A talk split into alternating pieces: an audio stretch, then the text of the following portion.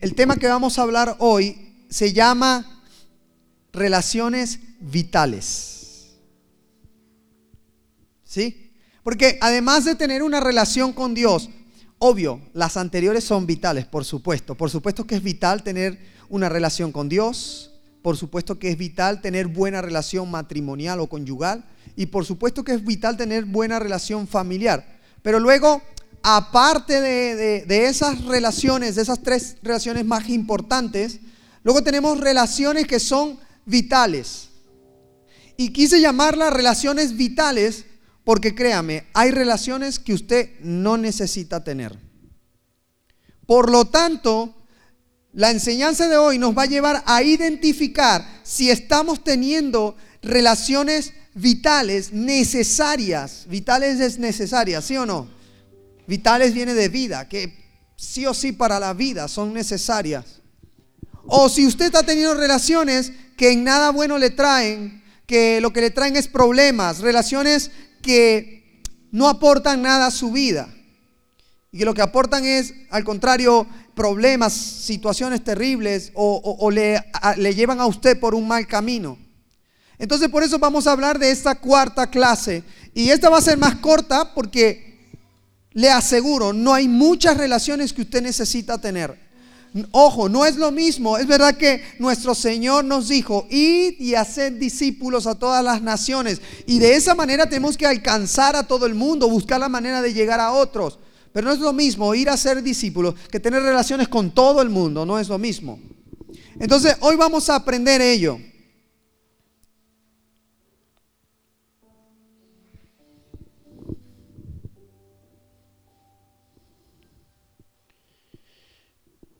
Sí. Vale.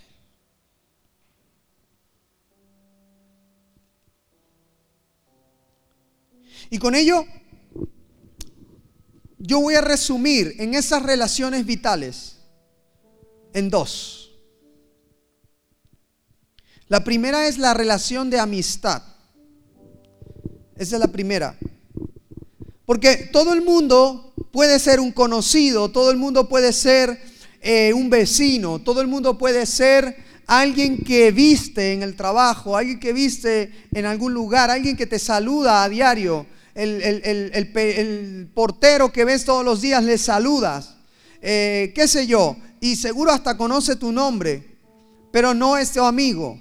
Y vamos, según la palabra de Dios, a identificar quiénes son nuestros amigos, pero quiénes también pueden ser nuestros enemigos, aunque nosotros no debemos tener enemigos, pero sí son ellos enemigos de nuestras almas. Fíjate, y vamos a empezar por Juan 15, 13. Si usted puede buscar allí Juan 15, 13.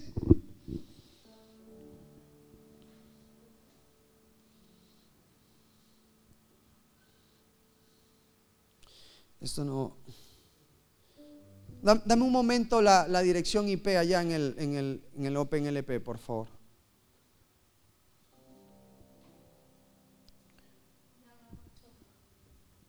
¿Qué? Yo veo lo, lo mismo. La dirección IP, dale configuraciones, preferencias. Y me dice si el último es 150 y qué.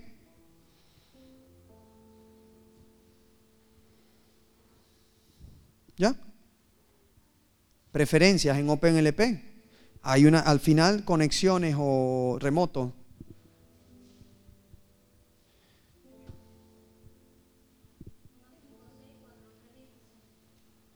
¿Qué? 0.156 al final. ¿Sí o no?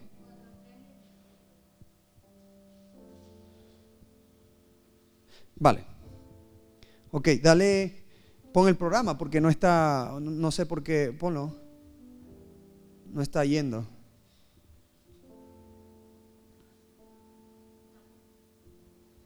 No está puesto. Ciérralo y vuelve a abrir. Es que quiero que todos leamos aquí.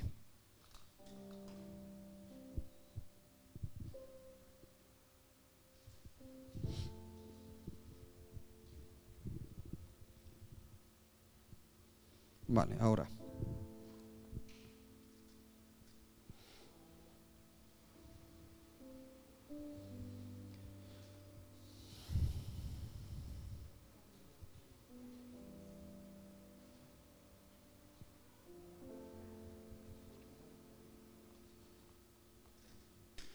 Ponlo en cualquier parte allí, manda una imagen, lo que sea, porque si no se va a quedar allí toda la vida.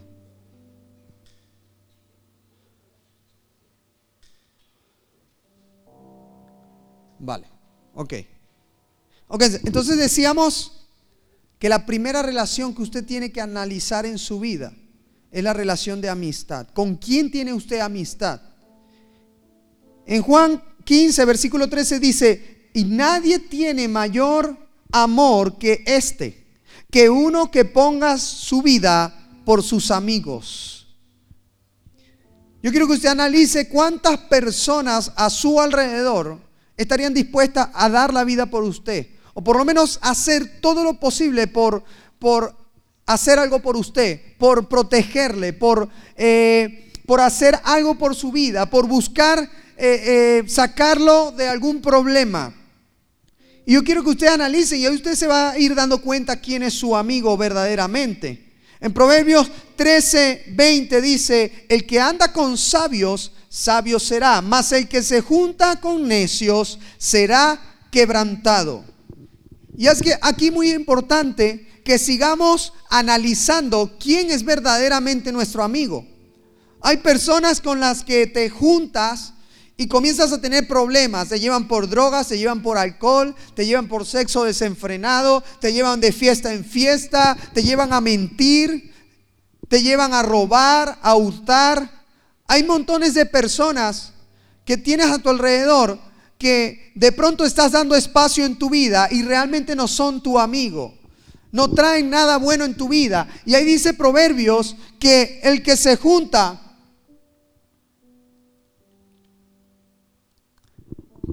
con sabios será sabio, pero el que se junta con necios será quebrantado. ¿Qué es un necio? Un necio es una persona que hace todo lo contrario a lo que Dios establece para el hombre. Si usted es la persona que no puede desligarse del mundo, si usted es el tipo de persona que no puede desligarse de ciertas amistades que le corrompen, usted está siendo necio igual que ellos.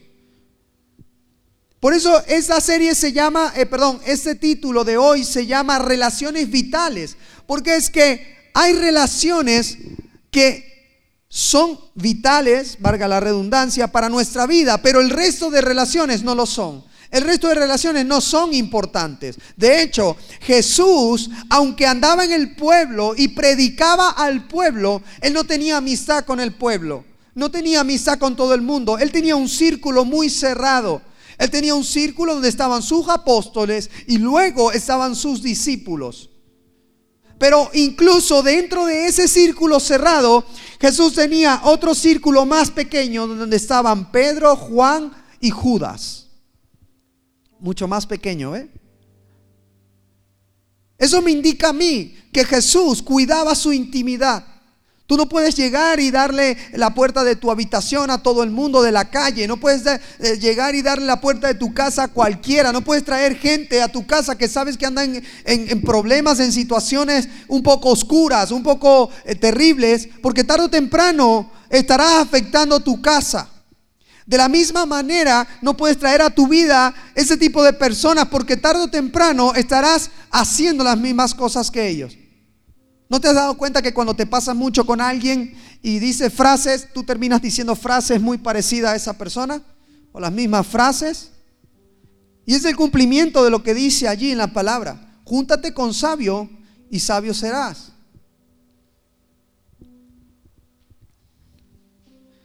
Ahora vamos a ir a Proverbios 18.1. Esa es, esa es una enseñanza que va a ir muy rápido.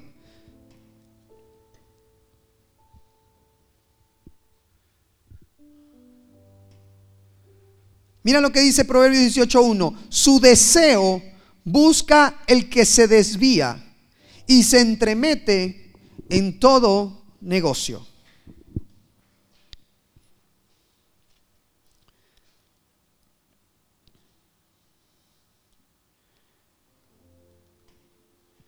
Yo quiero que tú comiences a analizar por un momento. A ver.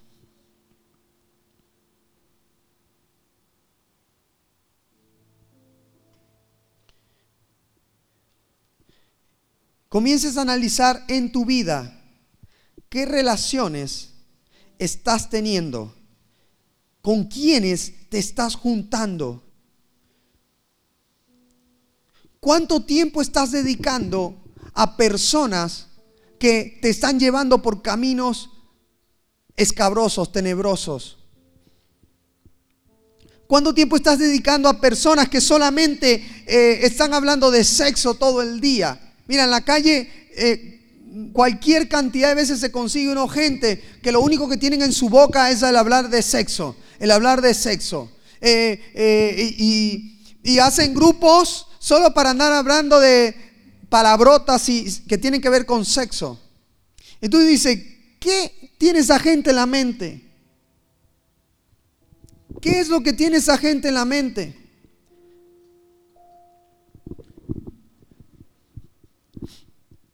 ¿Sabes? Jesús tenía un círculo cerrado porque él entendía que tenía que cuidar su intimidad. De hecho, quienes escribieron los evangelios fueron las personas más cercanas a Jesús. Tú imagínate que Jesús hubiese elegido mal sus amistades. Tú imagínate que Jesús hubiese eh, eh, eh, andado con un chismoso. Mira, los evangelios hubiesen estado todos torcidos o hubiesen dicho cosas malas de él, hubiesen inventado cosas de él. Pero no, las amistades de Jesús fueron personas fieles, personas que tenían principios, valores, personas que terminaron escribiendo fielmente todas y cada una de las cosas que Él les dijo que hicieran. Mira cuánto dependía de esa relación el resto del Evangelio de la iglesia. Porque Jesús ascendió a los cielos y, todo quedó para que la iglesia lo hiciera. No fue Jesús el que, escribió los evangelios, no fue Jesús el que escribió el Apocalipsis, aunque Jesús fue el que se lo dictó al oído a Juan.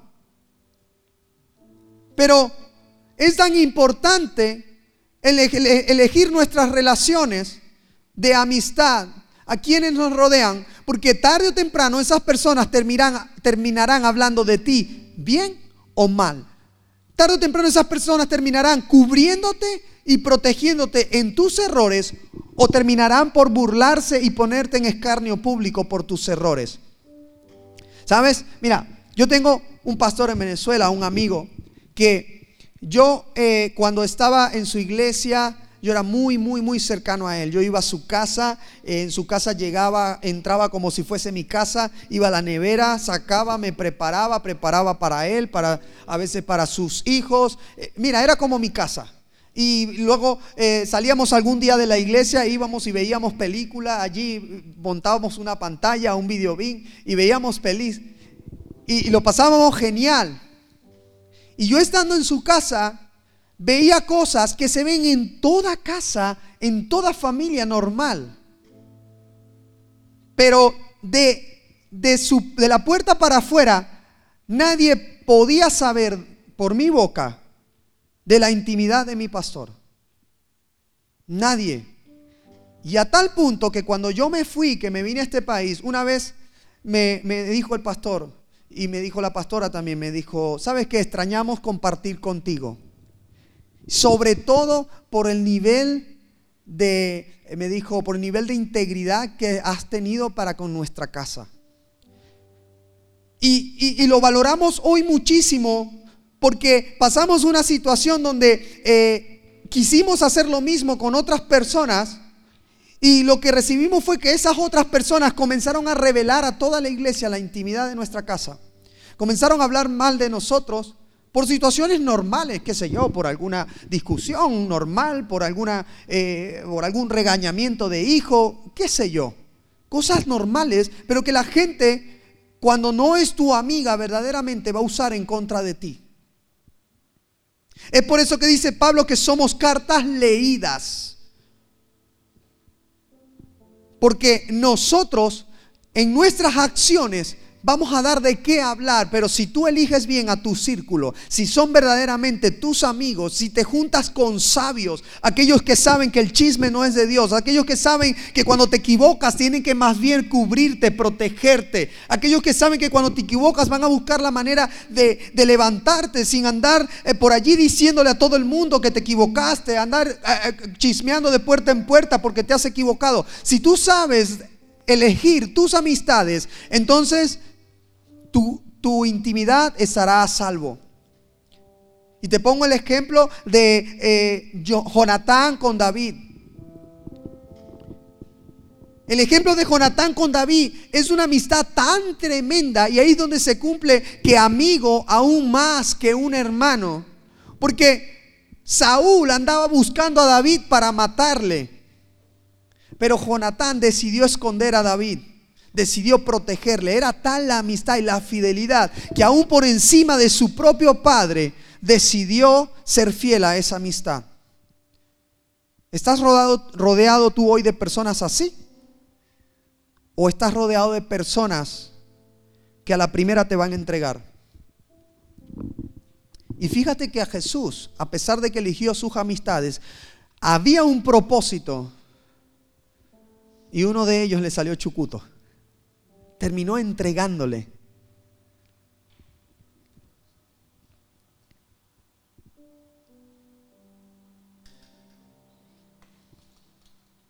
Dime con quién andas. ¿Y qué?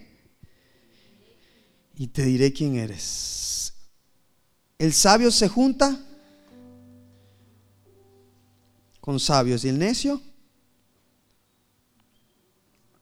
¿Tú eres sabio o eres necio? ¿A qué has sido llamado tú? ¿A estar con, de, fiesta en fiesta con la mayoría, perdiendo tu vida? ¿A qué has llamado tú? ¿A andar con los que te dicen, no, ¿qué, ¿qué vas a hacer para la iglesia el domingo? Mejor vete a hacer unos euritos por allá, vete a trabajar, vete a... Oh, tú que sigues a ese Dios, eso no existe, eso son fábulas, esos son cuentos. ¿De quién estás escuchando tú poniendo tu oído? ¿A quién le estás poniendo tu oído?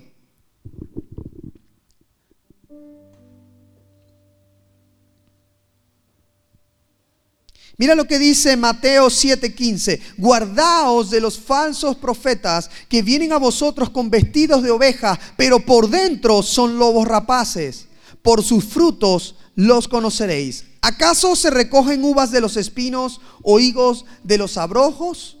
Aquí está diciendo Jesús, hey, cuídate de aquellos que hablan mucho de que Dios, Dios, Dios es esto, Dios es lo otro, eh, yo amo a Dios, yo sigo a Dios, gloria a Dios. Pero por dentro son lobos, aunque estén vestidos de oveja. Y le está diciendo, ¿cómo puedo yo identificarlos? Por sus frutos. Por sus frutos le conoceréis. Mira, no importa cuánto alguien venga a la iglesia, no importa cuánto diga que sigue a Dios, no importa cuánto diga que, que ama a Dios, tú vas a observar sus frutos, tú vas a observar su ejemplo, tú vas a observar cuál es su manera de caminar y de esa manera tú vas a decidir si esa persona merece estar en tu círculo de amistad o si merece tan solo dejarlo como alguien a quien conoces, a quien saludas, a quien le dice hola y adiós. Mira, por muy doloroso que parezca, es necesario que filtres tu vida de relaciones tóxicas, de relaciones que no traen nada. No importa lo que digan de ti luego, no importa porque que digan, eres un aburrido, ¿por qué te vas? Y, si estábamos quedando para ir a fiestar, ay, qué tonto eres, eh, ¿por qué no te vienes? Ah, ya va tu mujer a gobernarte, ya va tu padre a gobernarte, ah,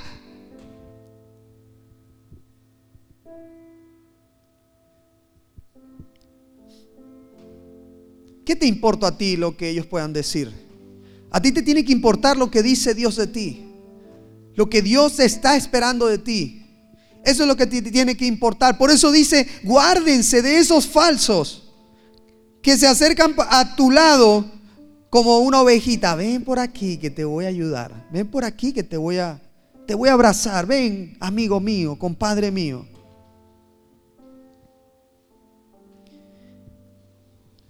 Es necesario, no quería entrar, mira, hay montones de ejemplos de amistades en la palabra. No quería entrar en detalle, pero sí quería llamar a tu atención a que es necesario que cierres tu círculo de amistades. Tú puedes hablar con todos, tener un saludo para todos, un buenos días, un buenas tardes, ¿qué tal estás? Pero no puedes abrir tu corazón a todo el mundo. No puedes abrir tu casa a todo el mundo. No puedes abrir tu intimidad a todo el mundo. Tienes que tener un espacio allí cerradito. Es por eso que amigos, uno o dos. Amigo es más aún que un hermano.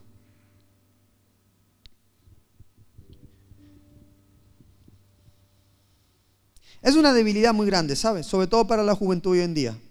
Hoy en día, como no quieren verse, ay, que le dicen tonto, que le dicen eh, aburrido, que le dicen esto, no quieren limitar sus relaciones. Entonces, no, es que no quiero ser rechazado y abren una amistad a cualquiera, abren su círculo a cualquiera.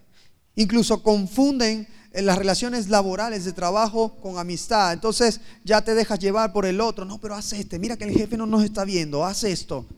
Es muy complicado hoy para la juventud mantener un círculo cerrado de amistad. Y la segunda amistad que yo quiero, eh, perdón, la segunda relación que yo quiero hablar hoy, que es vital para nuestra vida, y mire, las demás pueden sobrar. Vuelvo y repito, para las demás relaciones, con un hola, un hasta luego, un buenos días, un cómo estás, es suficiente. Una sonrisa o un buen saludo es suficiente. No necesitas meter en tu círculo a gente que no puede estar en tu círculo. Y por eso te voy a enseñar la segunda, que es vital, es necesaria, es casi que obligada. Y la segunda es las relaciones profesionales o relaciones laborales. Y ahí te voy a enseñar que es necesario ser fiel a nuestros jefes y a las personas con las que estamos trabajando, pero también teniendo un círculo limitado. Dice Colosenses 3:23, Pablo hablándonos y sobre todo los siervos. En ese momento los siervos o los esclavos representaban la clase laboral. Hoy en día tú cámbiale la palabra esclavo o cambia la palabra siervo por trabajador, empleado. Y mira, dice Colosenses 3:23, y todo lo que hagáis, hacedlo de corazón como para el Señor y no como para los hombres Mira, en nuestro trabajo siempre se van a presentar oportunidades para que tú hagas las cosas a medias. Para que tú digas, no, es que ya me tengo que ir. Yo voy a poner esto así, lo voy a enrollar por aquí, lo voy a esconder y ya se va a ver bien. Y te tienes que ir, estás apurado. Pero allí estás poniendo tu integridad delante de Dios, la, estás poniendo en cuestionamiento. Porque el jefe no te está viendo. Pero hay un Dios que sí te está viendo, que está esperando de ti que tú hagas todas las cosas como para Dios y no como para los hombres. Mira, yo te digo, yo soy muy radical. Por eso que muchas cosas yo prefiero decir que no. Yo prefiero decir, no quiero hacer este trabajo. ¿Por qué? Porque sé que lo voy a hacer mal. Prefiero no hacerlo. O si me mentalizo en que debo hacerlo, lo voy a hacer con excelencia. Voy a hacer eh, todo lo mejor y voy a dar una milla extra. Voy a hacer que mi, mi testimonio frente a los hombres sea de un verdadero hijo de Dios, que digan, wow, ese hombre mira cómo se esfuerza y hace más que los demás. Ese hombre mira cómo hace tan eh, impecable su trabajo, su labor. Y de esa manera vas a, dar, una puerta abierta para que el resto de las personas donde tú trabajas, inclusive tus jefes, vean que hay algo diferente en ti, que hay un código de ética diferente en ti. Que cuando otros están eh, llegando 5, 10 minutos tarde, 15 minutos tarde, tú llegas en punto, inclusive antes. Que cuando otros eh, eh, faltan 10 minutos para que acabe y, y se van y no terminan tarea, pues tú no, tú hasta que no acabes no te vas. Que todas las cosas que tú haces E inclusive eso cuenta para dentro de la iglesia, la obra del Señor. Porque seguimos siendo obreros de la obra de Dios, seguimos, seguimos siendo empleados de la obra de Dios, aunque no nos paguen un salario. Nuestro salario está en el reino de los cielos. Dice la Biblia que no hagamos, eh, no hagamos tesoros en la tierra donde corroe la polilla, sino en el cielo. Y esa es la manera a través de su obra. Y en su obra, y los chicos saben, yo soy súper exigente. No porque sea un dictador o porque eh, sea un mandamás, no. Yo siempre he sido exigente conmigo mismo cuando se trata de la obra de Dios. Y desde muy joven que estoy sirviendo a la iglesia, siempre he buscado que los cables no se vean, que todo esté bien bonito, que la, música salga perfecta, que las luces, que todo se escuche bien, que esté bien ordenado, porque me apasiona hacer las cosas para Dios a tal punto que quiero hacerlo con excelencia. Pero cuando hacemos todo así por salir del paso, no estamos haciendo como Dios quiere que hagamos, estamos haciendo mediocremente. Y de esa manera no está siendo Dios glorificado en nosotros. Entonces la Biblia dice, haced todas las cosas que hagamos de corazón como para el Señor y no como para los hombres. No importa que sea para los hombres. No importa que sea para tu jefe, no importa que sea eh, para tu vecino, no importa que sea para la iglesia, no importa que sea para quien sea. Si lo vas a hacer, hazlo con excelencia. Si lo vas a hacer, hazlo de corazón. Si lo vas a hacer, hazlo con empeño, porque Dios está aclarándote que eso que estás haciendo, Él lo está viendo como para Él. Mira lo que dice Efesios 6, de 5 al 6. Dice, siervos, obedeced a vuestros amos terrenales con temor y temblor, con sencillez de vuestro corazón como a Cristo. O sea, si tú dices que obedeces a Cristo, no puedes desobedecer a tus, a tus amos, a tus em, empleadores, a tus líderes de la iglesia. Si tú dices que obedeces a Cristo, no puedes desobedecer a aquellos que te están entregando tareas. Porque dice allí que como a Cristo debes obedecerle a ellos. Y por eso el lenguaje en ese momento es de a vuestros siervos, eh, eh, vuestros amos terrenales. Y dice siervos, porque claro, era el lenguaje del momento, pero es lo mismo decir, empleado, obedece a tu jefe, a tu empleador, como a Cristo. ¿Y sabes por qué lo dice Pablo? Mira, él dice, no sirviendo al qué? Ah, qué buenos somos para servir al ojo. Viene el pastor.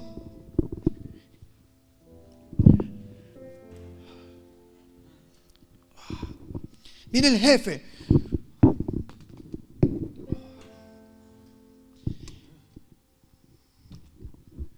¿Cómo nos encanta servir al ojo, no? Pero dice, no sirviendo al ojo como los que quieren agradar a los hombres, sino como siervos de Cristo de corazón, haciendo la voluntad de Dios. ¿Por qué Pablo enseña esto? Porque Pablo está seguro que esa es la única manera en que tu amo va a poder conocer a Dios.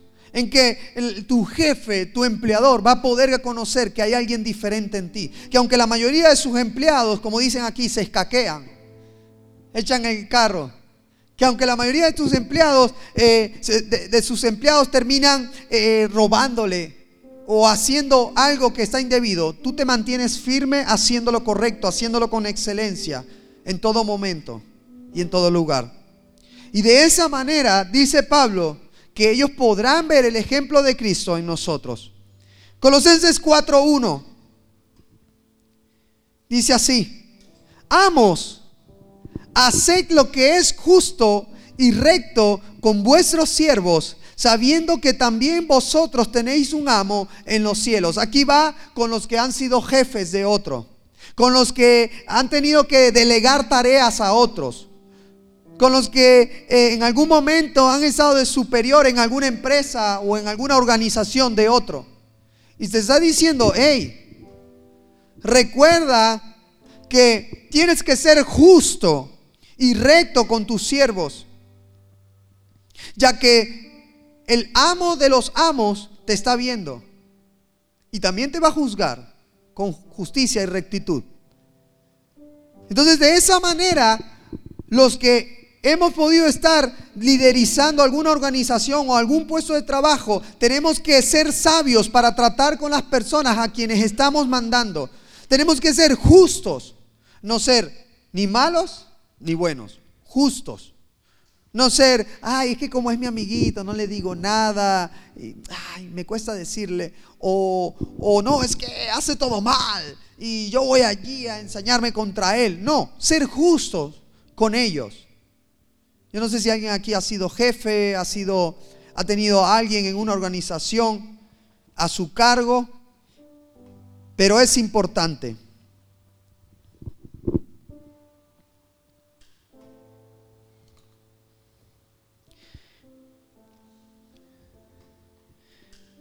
Esta enseñanza de hoy es más como, una, eh, como un estudio, como algo eh, para poner en nuestra vida así, súper práctico. Y que cierra esta serie que estábamos llamando relaciones. Y yo te voy a preguntar, más allá de los amigos, los verdaderos amigos, y más allá de los compañeros de trabajos o jefes y todo lo que tenga que ver con ambiente laboral, profesional, liderazgo en la iglesia, más allá de eso, yo te hago una pregunta. ¿Qué otras relaciones necesitas tener?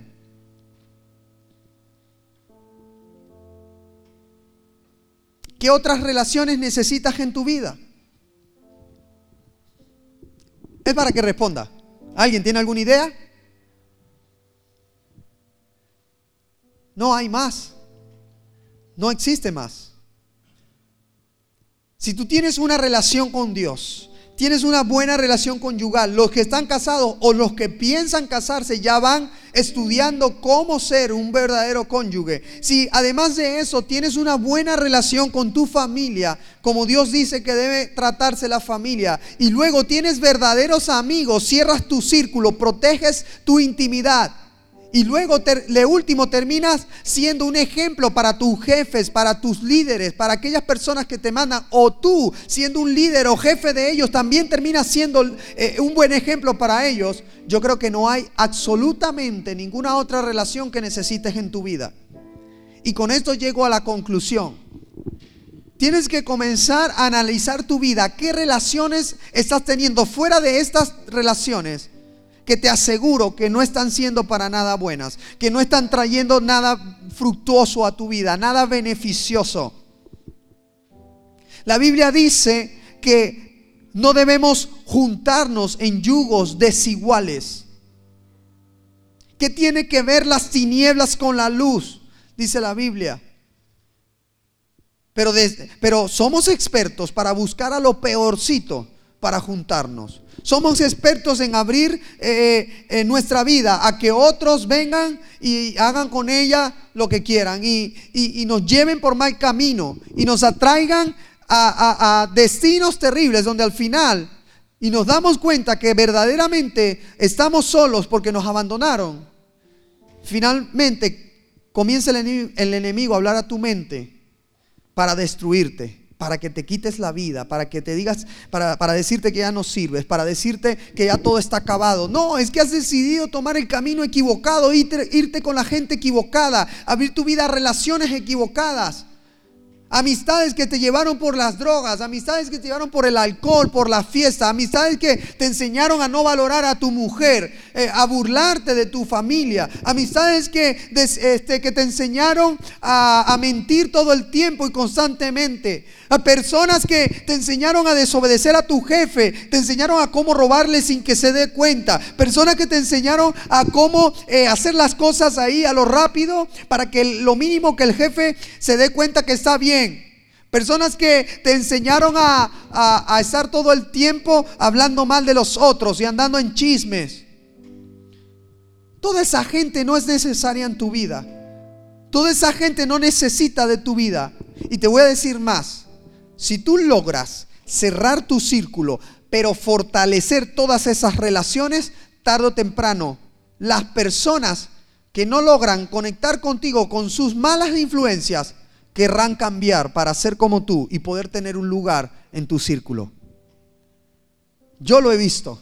Cuando tú te mantienes firme en tus principios, cuando te mantienes firmes delante de los que te quieren descarriar del camino correcto, tarde o temprano ellos querrán cambiar ellos también, porque ven que no logran torcerte a ti a como son ellos, y ellos querrán enderezarse a como eres tú. Así que a partir de ahora, amigo, hermano, es necesario que tú marques un círculo a tu alrededor claro de quienes te ayudan en tu relación con Dios, de quienes te llevan por el camino correcto y los que no te llevan por ese camino a un lado. Lo siento. ¿Tú quieres ser mi amigo? Yo soy amigo de aquellos que quieren ser amigo de mi Dios, de mi Señor. Tú quieres ser mi amigo, yo soy amigo de aquellos que tienen los principios que yo tengo, que guardan mis principios.